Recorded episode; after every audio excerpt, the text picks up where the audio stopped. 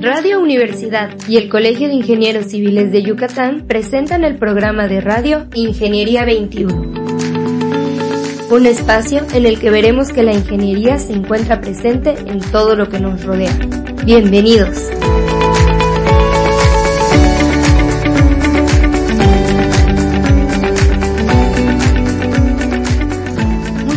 Estimados radioescuchas. Bienvenidos al programa Ingeniería 21. El día de hoy nos, se, se encuentra con nosotros Néstor Vega Juárez, ingeniero por la UADI, por la Facultad de Ingeniería, con una maestría en estructuras de la misma facultad. Y actualmente el ingeniero este, Néstor ha estado muy interesado en, en continuar sus estudios y está haciendo un doctorado. ¿Cómo te encuentras, Néstor? Bien, muy bien. Bienvenido. Muchas gracias por acompañarnos. Y quisiera que nos, este, pues comentaras, primero que nada, ahora que ya estás haciendo tu doctorado, que te estás, este, pues desarrollando en una línea de investigación, ¿de dónde surgió el deseo, Néstor, de hacer esto tan pronto? O sea, así como primer punto, ¿no?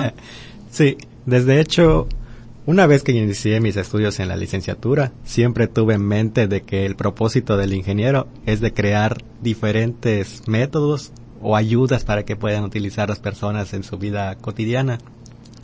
Al principio yo tenía una afinidad como que acercarme a la gente y empezar a ayudarle con sus problemas que estaban presentando. En, ¿Tú te, te, refieres en cuanto a construcción o a planeación, a todo lo en, relacionado con la ingeniería civil? Así es. Okay. Posteriormente me fui dando cuenta de que una parte importante de la rama de ingeniería es la investigación para generar dicho conocimiento okay. y aplicarlo pues a las a las problemáticas que están surgiendo en la actualidad. Okay. Con esa vista en mente fue que decidí entrar a, a continuar mis estudios de posgrado. Okay. Dentro de dichos estudios, pues estuve observando de que una de las áreas de interés pues son las problemáticas que presentan las estructuras que estamos construyendo. Uh -huh. Una vez de que se me dio la oportunidad de acceder al posgrado, estuve revisando qué áreas de oportunidad se tenían para la investigación y una de las más sonadas en términos de durabilidad en las estructuras es la corrosión. Okay.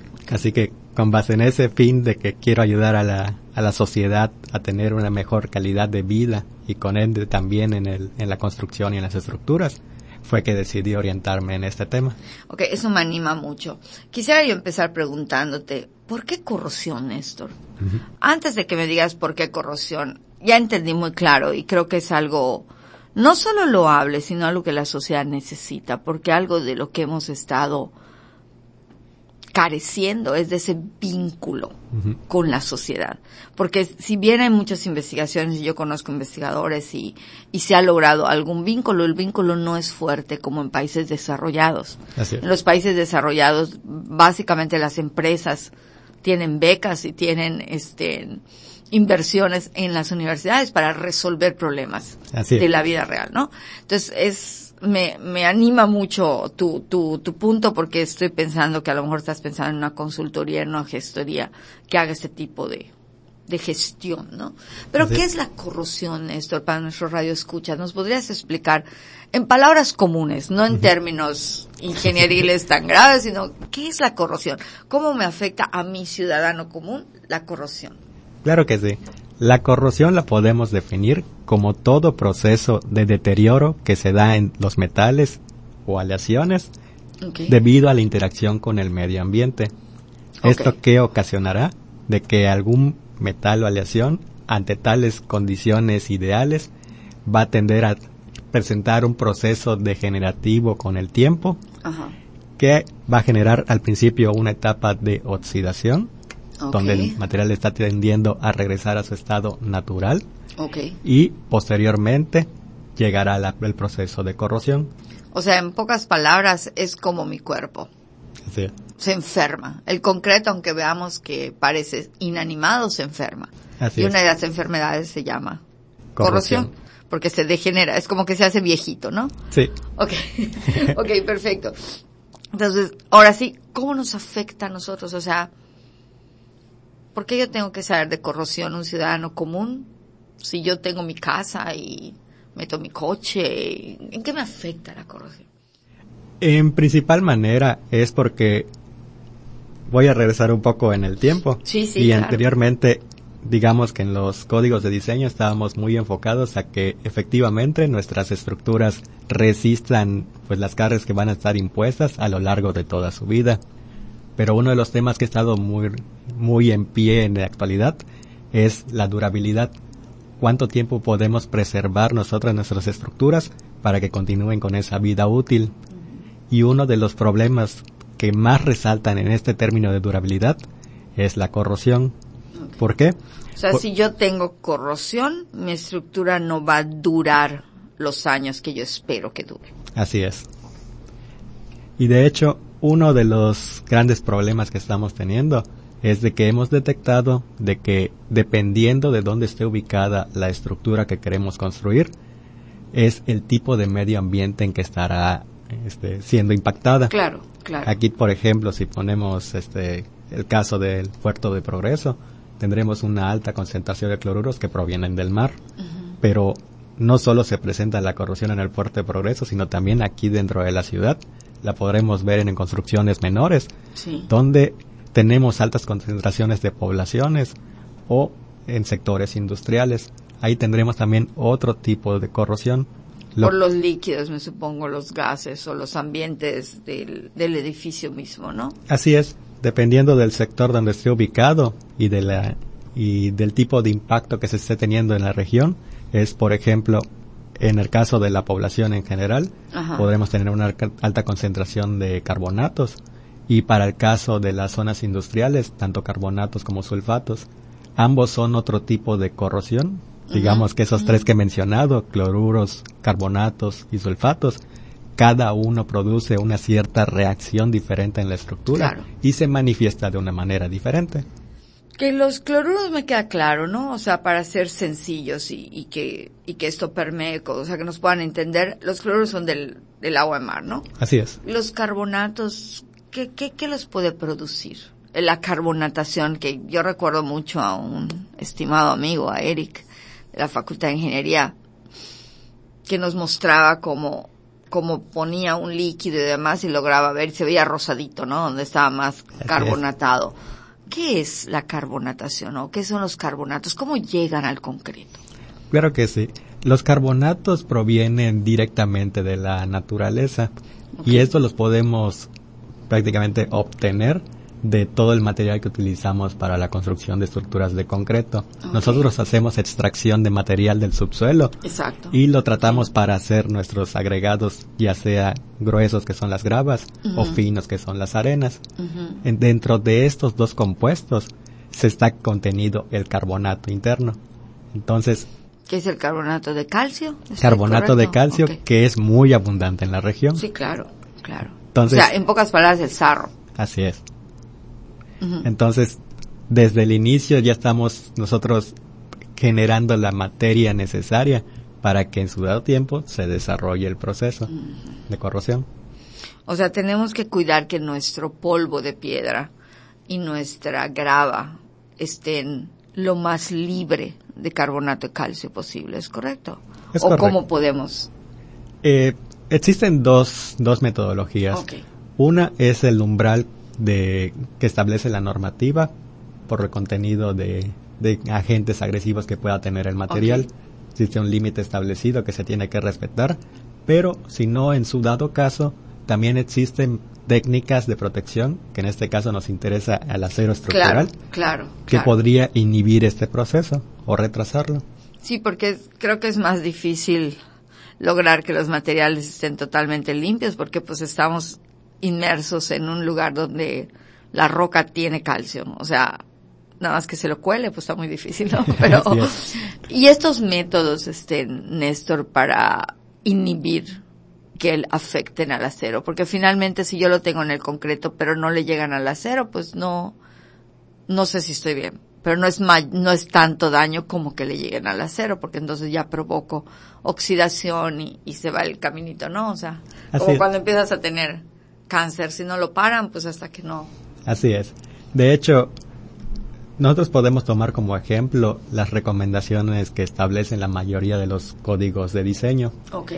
Digamos que en teoría, la corrosión tiene que venir de, desde el exterior hacia el interior del acero. Entonces, dichos códigos establecen ciertas recomendaciones para inhibir este proceso. Como un ejemplo, digamos de que nosotros estamos estableciendo alguna resistencia que va a tener el concreto estructural. La misma normativa establece ciertos umbrales en donde dicha resistencia está en función del recubrimiento mínimo que le tenemos que poner. ¿Y por qué nos proponen ese recubrimiento?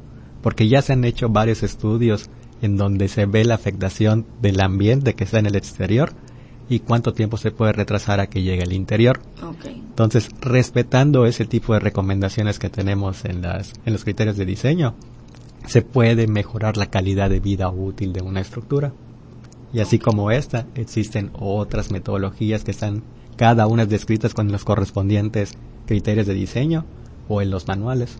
Yo creo que el recubrimiento es algo muy común, ¿no? Y que todos podemos hacer. Es una recomendación que si hablamos de, de ingenieros que se dediquen a vivienda o ingenieros que se dediquen a edificios comerciales menores al, al, al gran número de, de pequeñas construcciones, el que tenga un recubrimiento suficiente va a proteger al acero en manera, como un primer paso, ¿no? Así es. Y el recubrimiento nada más para, para aclarar, es la parte concreto que dejo antes de llegar a la varilla que tengo como refuerzo, ¿es correcto? Es correcto.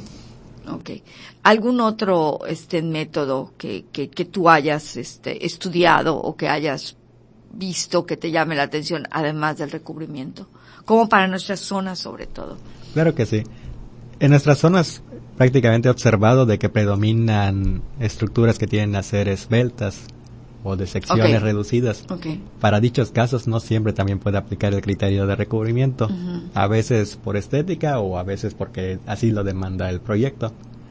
Para esos casos también los criterios de diseño hacen recomendaciones del tipo de protección que le podemos dar al acero.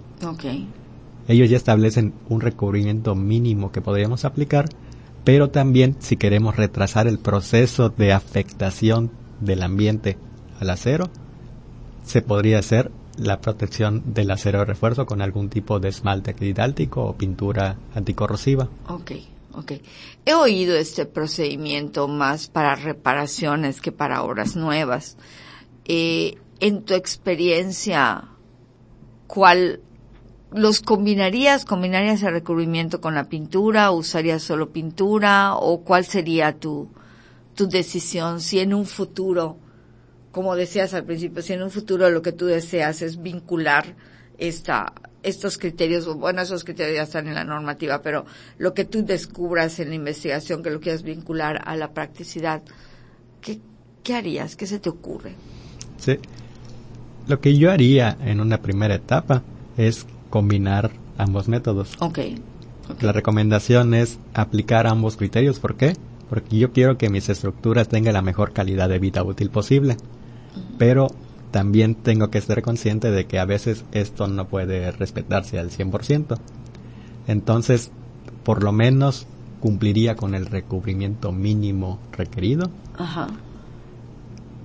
Que en este caso me estaría atrasando el proceso de corrosión que se dé en el acero.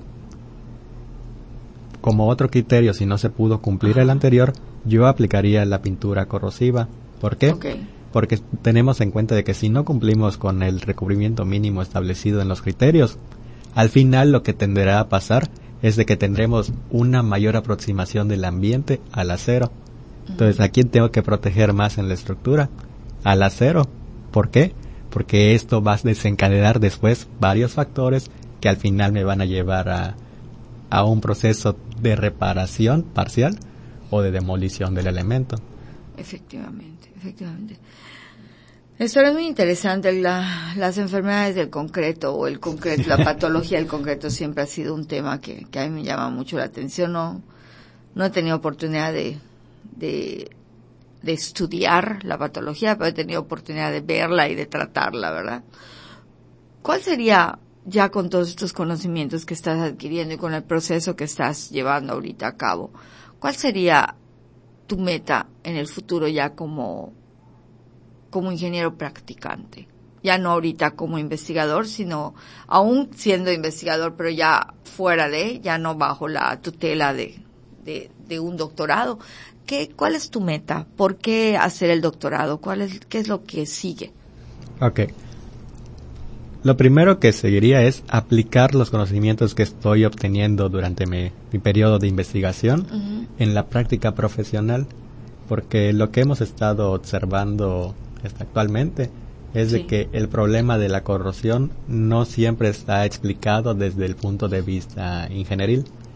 Y eso es lo que se ha ido platicando en estos últimos años, de que tenemos que incorporar no solo al área de materiales, sino también al comportamiento estructural.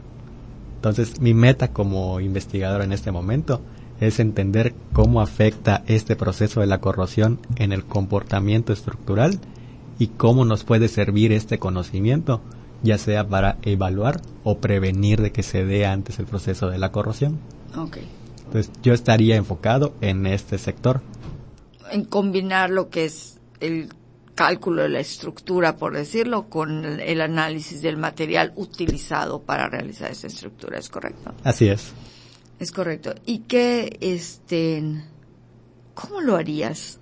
O sea, vamos a suponer que que terminas esta investigación, encuentras resultados positivos de lo que se puede hacer para evitar esa, pues ese deterioro temprano del concreto, ¿no? O sea, que, que a un joven no le dé, no le dé cáncer, que al concreto no le dé, no se le oxiden sus, sus, este, en sus varillas. ¿Cuál es tu meta? ¿Iniciar con una empresa? ¿Poner una consultoría? Ah, ¿Qué estás pensando? Sí, yo tengo en mente crear una empresa que esté dedicada a inicios a, diseño estructural. Ok, ok. Y dentro de los trabajos que esté realizando, aplicar los criterios que he estado aprendiendo para el caso de corrosión. Ahorita ya no es, ya es muy resonado el término de diseño por durabilidad. Sí, sí. Entonces, son nuevas técnicas que al final van a llegar a nuestra región, ya se están aplicando en otros países. Así que empezar a aplicarlas desde ese momento, pues es una, es una ventaja para las estructuras que se quieren construir. En todo este tiempo que has estado, este, pues de alguna manera involucrado con, con la durabilidad que ahora se habla más, yo tengo recuerdos, y no muchos, pero vemos Mérida, ¿no? Caminamos por Mérida y los edificios en Mérida, pues hay algunos que tienen más de 200 años. Sí. ¿Ok? eh, esta durabilidad de cuánto está hablando. Entiendo que hay casas actuales de fraccionamientos que ya requieren una, una remodelación o una, este, intervención mayor en sus estructuras, ¿no? Hay algunas viviendas. En términos de tiempo, Néstor, ¿de qué tiempo se está hablando si aplicamos técnicas para que los edificios sean más durables? pensando en la estructura, no en, no en solamente, no el edificio en su conjunto, sino en la estructura del edificio. Que aquí no se está pensando ni en la plomería, ni en las instalaciones eléctricas. ¿En qué término estamos hablando? Sí. En, años. Sí, claro que sí. Eh, podría referenciar a lo que está establecido en la normativa. Claro. Nosotros tenemos este, establecidos al principio unos tiempos de vida útil entre 50 y 60 años de las estructuras, pero si nosotros tomamos en cuenta los nuevos criterios de durabilidad, en realidad lo que nosotros podemos hacer es aplicar todas las recomendaciones que nos están dando para que nosotros establezcamos un tiempo de vida útil y como conocemos cómo es el comportamiento de la corrosión en el material que estamos queriendo utilizar, pues nosotros podemos decirle a la estructura tanto tiempo vas a vivir. Ok, ok. Y, y ese rango, este, Néstor, ¿cuánto crees que pueda incrementarse si se hace una estructura correctamente? Porque no solo depende de lo que tú me diseñes o de que se haga, sino que el que construye, el ingeniero constructor, aplique lo, lo que se está diciendo en el proyecto, ¿no? Así es. Nosotros podríamos estar hablando de un incremento de 30 años a 50 años, que vendrían siendo entre 80 a 100, 100 años de vida útil total, pero como también se tienen las nuevas recomendaciones donde te dicen no solo diseñes para que viva la estructura más tiempo, sino que genere planes de trabajo para cuando estés llegando a las últimas etapas de la vida útil. ¿Por qué? Porque al final lo que queremos hacer es de que la estructura prevalezca. Entonces, podemos hacer técnicas de evaluación en las estructuras para que a cierto periodo de tiempo, digamos que a unos 50 años de la, de la construcción de la estructura, se evalúe para ver cómo se está presentando el fenómeno, si es que existe de corrosión en la estructura, y aplicar técnicas preventivas para aumentar su calidad de vida. o sea que podría yo de alguna manera diseñar para 100 años y tener la opción de que a los 80 años yo aplique alguna técnica para que esos 100 años se expandan un poco más. ¿Es correcto? Así es. Lo que tratamos de hacer es de aumentar la vida de la estructura. Ok. Ok. ¿Y qué pasaría? Dentro de eso, yo, yo sé que a lo mejor no, pero no quiero dejar de hacer la pregunta. Dentro de estos estudios de durabilidad, ¿se está tomando en cuenta lo que va dentro de la estructura? Todas las instalaciones que a veces se albergan dentro de la estructura de una manera o de otra. Sí se toman en cuenta, no en todos los estudios, porque hasta los mismos códigos de diseño no lo recomiendan. Ok, ok. O sea, no, no es este, no es una, no es un proceso dentro del cálculo, dentro del diseño. No, no es, no es, no se recomienda. En general, las instalaciones en edificios grandes van separadas de la estructura. Así es. Okay. Y nada más para, para poder terminar, este, Néstor, ¿qué sugerirías al ciudadano común cuando construye algo? ¿Qué, ¿Qué le podrías decir para poder cerrar? No vamos a pensar ya en un hotel, en una, en una estructura de oficinas que tiene que guardarse, un hospital, una escuela. Alguien que construye una ampliación en su casa, un porche, o que junta todo su dinero y construye una casa, la casa de sus sueños. ¿Qué le recomendarías? Primero que nada, de que verifique que la, la construcción que se va a realizar en esta, en esa etapa cumpla con los criterios mínimos establecidos por la normativa. Para este caso, aplicar las técnicas que he ido recomendando a lo largo de, la, de la plática. Sí. La primera puede ser el recubrimiento y la segunda, si no se logra cumplir, proteger su acero de refuerzo. Porque al final es una inversión que el ciudadano común tiene. Claro. Entonces, para proteger su inversión, mejor invertir un poco más en la protección de sus materiales para tener una mejor estructura y que dure más tiempo. ¿Y tú crees que esto se lograría mejor si los ciudadanos dejan de construir por su cuenta y tienen un ingeniero que les apoye en la construcción? Efectivamente, siempre es recomendable, ya que al final el ingeniero es el que tiene los conocimientos suficientes para generar un diseño seguro y aparte tener la justificación de que lo que estamos realizando está respaldado por varios años de, de continuo conocimiento. Yo creo que eso es muy importante. En el colegio hemos estado tratando de promover en nuestras redes sociales y cada vez que hablamos en, en comunicación que el trabajo del ingeniero no es un trabajo extra, no es un trabajo de, de un costo extra, sino es un trabajo inherente a cualquier construcción. o sea, requerimos la ingeniería. Néstor, muchísimas gracias. De verdad es muy interesante eh, hablar de durabilidad con alguien que, que pretende aplicarlo en la vida real y además alguien que, que está buscando ese enfoque con, con, con, la manera que tú lo haces. Muchas gracias por haber estado con nosotros. Al contrario, mucho gusto. Y bueno, a nuestro radio escucha les esperamos el próximo miércoles. Se despide de ustedes Tere Ramírez, recordándoles como siempre que la ingeniería se encuentra en todo lo que nos Ingeniería 21 es producido por Radio Universidad y el Colegio de Ingenieros Civiles de Yucatán. Teléfono 925-8723. Correo gerencia arroba cicyucatán.mx. Facebook Colegio de Ingenieros Civiles de Yucatán AC, sitio oficial.